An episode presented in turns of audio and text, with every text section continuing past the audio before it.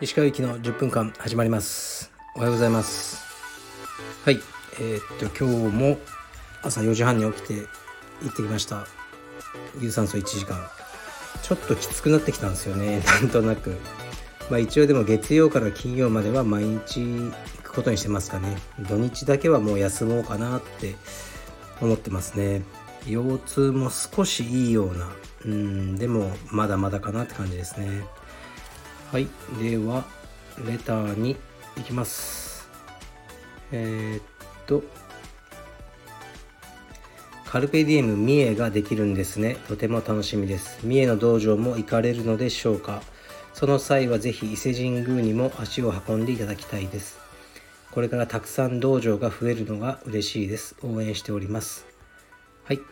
ありがとうございますそうですね三重は今内装工事中であのマットがね輸入のマットを使ってるんでそのマット次第ですねマットが入れば7月の中旬とかには始められるんじゃないかってことでしたね。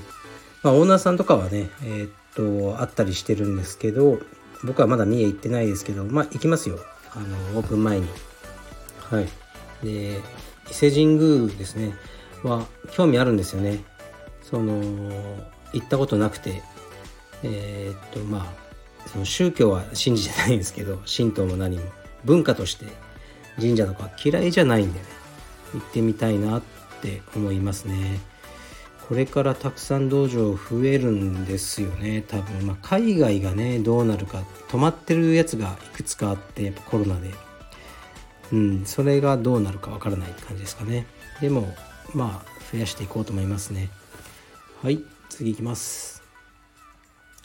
えー、っと、えー、石川さんこんにちは。毎日楽しく聞いております。キカニューヨークのバッグかっこいいですね。レザーバッグは重さやメンテナンスを考えて躊躇してましたがかなり欲しくなってきました。しかし日本ではあまり取り扱っていないようで実物を見ないで、えー、丸々万円超えバッグを買う勇気が足りず石川さんは海外のオフィシャルサイトから購入しましたか？はい。ちょっとマニアックな質問ですけど僕が使ってるレザーのバッグのことですね。でさっきねインスタのストーリーに上げときましたけどキカニューヨークねレザーグッズっていうねのを使ってるんですよねよく。でそこのベルトだの、まあ、アクセサリーなど、うん、使ってますね。すごい好きなんですよね。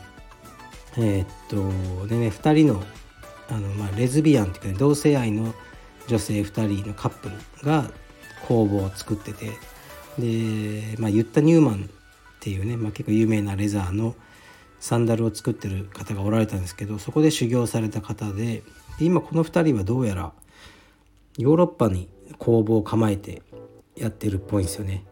なんかねそのインスタとかがめっちゃいいんですよ。見ていただきたいんですけど。でしっかりと自分の価値観を持って意見を持ってなんかね政治的な発言とかもたまにされてるんですけど。で別に応援したいと思って買ってるわけじゃないんですけどどうせねなんか物を買うなら僕その作り手の顔が見えるものが好きなのでですね。で僕はねオフィシャルサイトから買ったりしますけどインスタのねえー、っと DM でこれ欲しい在庫あるとか聞くとこうねあのそこでコミュニケーション取ってくださったりするんですよ。だから是非購入してみてください。革の品質はうん僕は相当保証できますね。皮は結構ねあの僕も詳しいんでかなりいいと思います。で使ってる真鍮ねブラスとかもすごくいいですよ。よく考えられてるなと思いますね。デザインも。はい是非ご購入ください。えー、っと次いきますね。いつも更新楽しみにしています。質問です。私は充実をライフスタイルの一つとして田舎に伝えて地域貢献したいと考えています。もし石川さんが誰かに充実の良さを説明する時どのように伝えますか？はいありがとうございます。そうですね。充実の良さを伝えるか、まあ、いくらでも良さはあると思うんですけどまずはやっぱり今健康っていうワードを使いますかね。ダイエットとかじゃなくてもちろんダイエットに効果にもなるんですけど健康肉体的な健康って分かりやすいじゃないですか。やっぱりね僕も朝はね今充実ができないから腰痛くて1時間有酸素やってるんですけど基本つまんないですね。でねそのカロリーも充実のスパーリングだったら多分ね20分とかで消費できるカロリーなんじゃないかなって思うんですよね。だから充実は効率がいいですね。うん。あと素晴らしいコミュニティができるっていうのはありますね、まあ、副産物なんですけどコミュニティ重視で入会っていうのはあんまりないと思うんですけどやっぱり素晴らしいコミュニティがまず道場の中でできてあとまあ僕は空手出身だから本当そう思うんですけど道場間のねあんま圧力とかもそんなないですよね充実は。空手とかもっとあるしでね充実は世界中出稽古行っても基本ウェルカムですよね。よっぽど閉鎖的じゃないアカデミー。あのねでなければ。だからそういうあのおおらかさというかでみんなでやろうよっていう文化がすごくいい。と思いますね。そしてスパーリングがあってねもう毎回、まあ、いわゆる勝ち負けが決まっちゃうからこう潔い人しかできないですよね。うん。あのそれは感じますね。勝ち負けがあるっていいことなんですよ。こうダンスとか分かりにくいじゃないですか。だからこうどっちがうまいのかわからないしコひいきされてるとかなるんですけど充実はねバーンって決まってタップしたら終わりです。僕が先生だろうが何だろうが。だからそのその潔さを受け潔くないとできないし負けをね受け入れるうん何ですか心の強さが必要になる。そういう格闘技でそういうのが全部相まって充実の良さを僕は作ってるんじゃないかなと思ってますね。はい。こんな感じでどうですかね。で、うん、昨日ちょっとねニューヨークの充実のオーナーからメール来て話したんですけど彼がま東京どうだって言うから東京はねまだ良くないよ。ちょっとずつ良くなってる感じはあるかなって言ったんですけど彼はもうニューヨークは今やばいと。バブルだと。なんかこうワクチンをみんな打ち始めて、とは言ってもねまだ感染者日本より多いんじゃないかなと思うんですけど充実道場彼の道場はあの5月50人入会しちゃってましたね。50人以上。でこんなこと初めてだ。えマジで？そうなの？けどまあ彼は、まあ、僕ももうちょっと先にそういうの来るかなと思ったんですけどいやもうみんな人に触れたいんだよって言ってたんですよね。うん。もう誰かと一緒にいたいし人を抱きしめたいし触れたいんだよもう我慢できないんだよ健康なやつらは。って言って50人入会したって言ってましたね。でレストランとかそういうところもすごく盛況だ。っていうふうにこう今でこうねみんな溜まってたものがこうもう何ていうんですかね溢れ出てるっていうふうに言ってましたね。だから東京もきっともうこれからやばいと思うよ充実道場って言っててうんそうなるんじゃないかなってちょっと思いましたね。結局アメリカの全部後追いなんですよね。あのフィットネスとかは。タイムマシン方法って言ってアメリカで流行ってることを日本で持ってくるっていうのがもう鉄則なんですよね。何でもそう。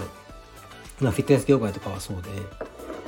うんまあ IT とかも多いじゃないですか、ね、アメリカでまず流行ったサービスを日本ね流にちょっとアレンジして。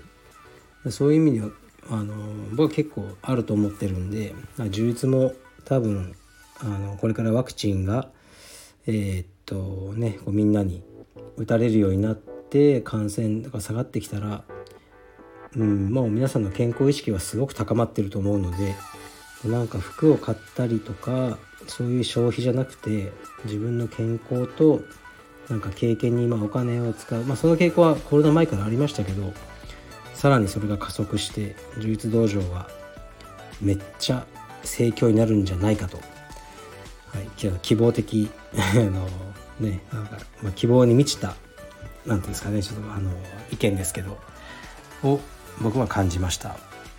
うん、でその社会的な流れはもうね今エシカルカンパニーってその倫理的にねあの、まあ、地球にダメージをねかける負荷をかけるのがダメだったりこうね、まあ、ジェンダーとかいろんなね問題があっていろんな業種がもう苦しくなってくるんですね説明が。これ社会に必要なのとかこうあなたの仕事のせいで苦しんでる人が世界の、ね、どっかにいるんじゃないとかいろいろねあのなって、まあ、そういうもうエシカルな会社倫理的に正しいとされる会社が、まあ、良いとされるようになっていくんですよね。だから会社はいろいろ社会的なあの貢献とかもしなきゃいけないしこうもう利潤だけをねこう追求するわけにいかない社会に先進国とかはなってくると。思うんですね。だから充実も一緒でこう充実の良さを、まあ、先ほどのレターにもありましたけどちゃんと説明できなければいけないし社会的に意義があるっていうことにあのなっていかないと生き残れないんじゃないかなって思ってますね。うん、幸運にもそのね、まあ、SDGs とかいろんな観点から見ても僕は充実道場は社会にすごくいいことだと思って何の罪悪感もなくあの、ね、やっていけるんですけどあちょっと誰かあのお客さん来たみたいなんで失礼します。